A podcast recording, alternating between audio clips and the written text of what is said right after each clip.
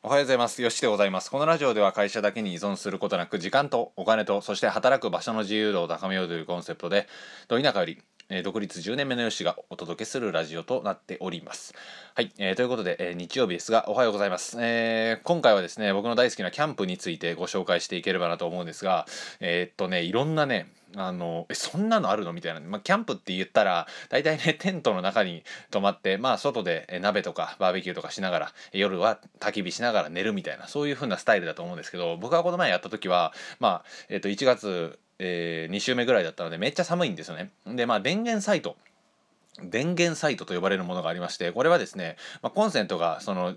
テント張るところに一つ一つ装備されてるんですよ。だからここから延長コード引っ張ってきて、えーまあ、ホットカーペットもつけれるしドライヤーも回せるし、えーっていう風な感じになるわけなんですね。まあただ みんなが使ってしまうと、えーまあ、例えばみんなでドライヤー回したとか全部のサイトにあの電子レンジがくっついたとかになると一瞬にしてブレーカーが落ちるという風な感じになるので、えまあホットカーペットぐらいかなっていう風な感じですかね。あとは電気毛布。うん、で僕は石油ストーブと電気毛布で、えー戦って、まあ、寒さをしのいだわけなんですがこのね2つがあると普通に寝れます、えー僕はねもうかなり、まあ、HSP かどうかわかんないんですけどあの神経質っていうか、まあ、キャンプやってるのに神経質なんかいって感じなんですけど全然ね無理なんですよでうっさかったら寝れないし耳栓とかで持っていくんですけどあとまあ寝床が変わると寝れないとかっていうのもあるんですけど、えーそれに耐えながら、まあ、寒さをしのぎながら寝れるっていう風な感じなので、えー普通の方は全然寝れるんじゃないかなっていう風な感じなんですね。でまあ今回ご紹介するのはなんかおもろい寝袋がありまして。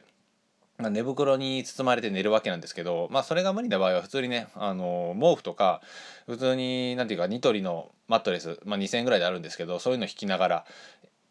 家と変わらない寝心地で寝たりできるんですよね。うん、でそんな感じで簡単に始められるのでまあ今はインスタグラムとかあとは何でしょうか YouTube とかいろんな情報が簡単に手に入るので、まあ、キャンプはねあのインスタが一番相性いいですかね。情報収集するのはインスタが一番いいと思うんですけどそれでねたくさんの情報を集めてみんなキャンプに行ってるっていうような感じですね。でキャンプ場に行ったらあのーいかにもキャンプやってそうな車はちらほら止まってるんですけどやっぱね普通のセダンとか普通の軽自動車とかそれでキャンプできるか？みたいな感じの車であったり全然ねあの普通のの方でもキャンプしてらっしゃるんですよ多いんですよ増え増えたんですよすんごい。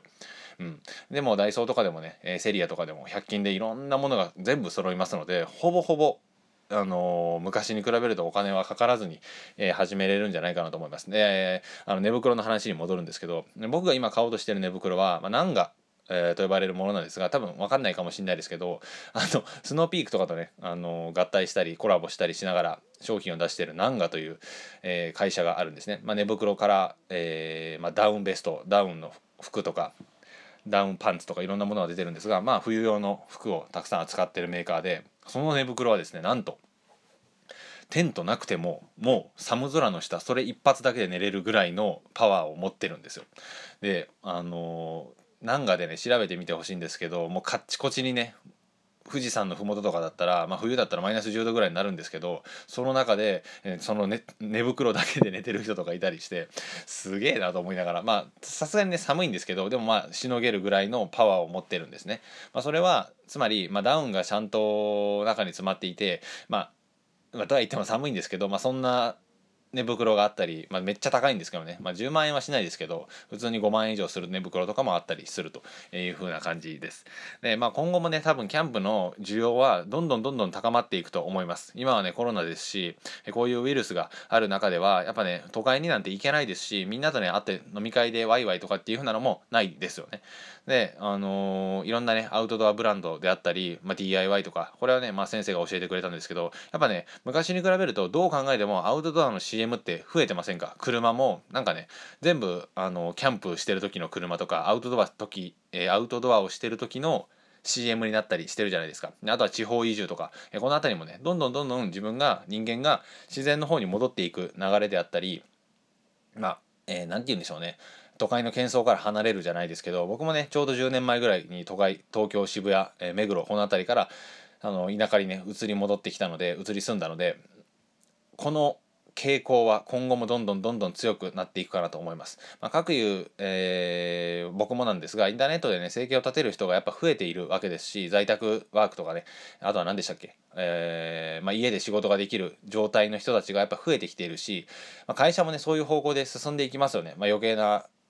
あの通勤とかを省く、まあ、もちろんね全部が全部そんなにならないですし、えー、割合としてはやっぱね通勤する方の方が絶対多いんですけど少しずつ昔に比べると昔に考え してみたらねそんなありえない話ですけど通勤が減っていくっていう風な感じのあの人人口割合っていうのは少しずつ増えていくっていう風なのは、えー、間違いないかなと思います。で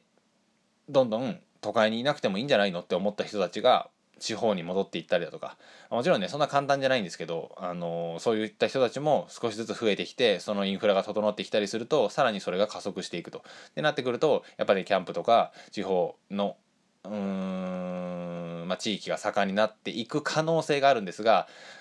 まあそういう風な方向で進んでいくんじゃないかなと思ったりします。最近はね、YouTuber とか見てると、やっぱね、アウトドアとか DIY の人多いですね。うん。あの地方移住の方とかもね。うんうんうん。僕はよく DIY の人見るんですけど、まあ普通に楽しいですよね。やっぱ見てて。うん、僕も中古の家買おうとしてるんですけどね、この辺りもリノベーションしながら進んでいけたらなというふうな感じのことを思っています。まあとにかく、やっぱキャンプとか、その自然、うん、地方、自分たちで物を作るとかそっち系のものに戻ってくるまあインターネットがね普及していってそっちにね一気に一気に行っていったわけなんですがまたアウフヘーベンして戻ってくるっていうような感じになってくるので、えーまあ、インターネットの良さを取り入れながらまた地方移住に戻っていったり、えーまあ、地方田舎自然この辺りに回帰していくんじゃないかなと思います。まあ、その後はね多分またその良さをあの踏まえた上で、えーまあ、AI が発達してきたり都会の方が、まあ都会がちょっと分かんないですけどね、まあ AI の方に行くんじゃないかなというふうな、えー、当たるも分からない、そういうふうな予想を立てながら僕は進んでいくのかなというふうな感じのことを思っておりますというふうな感じで、今回はキャンプについてでございました。まあキャンプについてね、話すことは多分無限にあるので、僕はもうキャンプオタクというか、まあ、自然マニアっていうふうな感じなので、今後もこの話は、こういった系の話は少しずつ盛り込んでいければなと思います。ちょっとね、ビジネス系の話なんですが、まあ最後に余談なんですけど、あのー、ばっかりしてきたんですけど、うん、ちょっとあのチャンネル登録者数とか頭打ちになっているので完全に、え、少しずつ変わり種を入れながらちょっと違う一面を出していければなと思います。ではまた次回の放送でお会いしましょう。ありがとうございました。さよなら。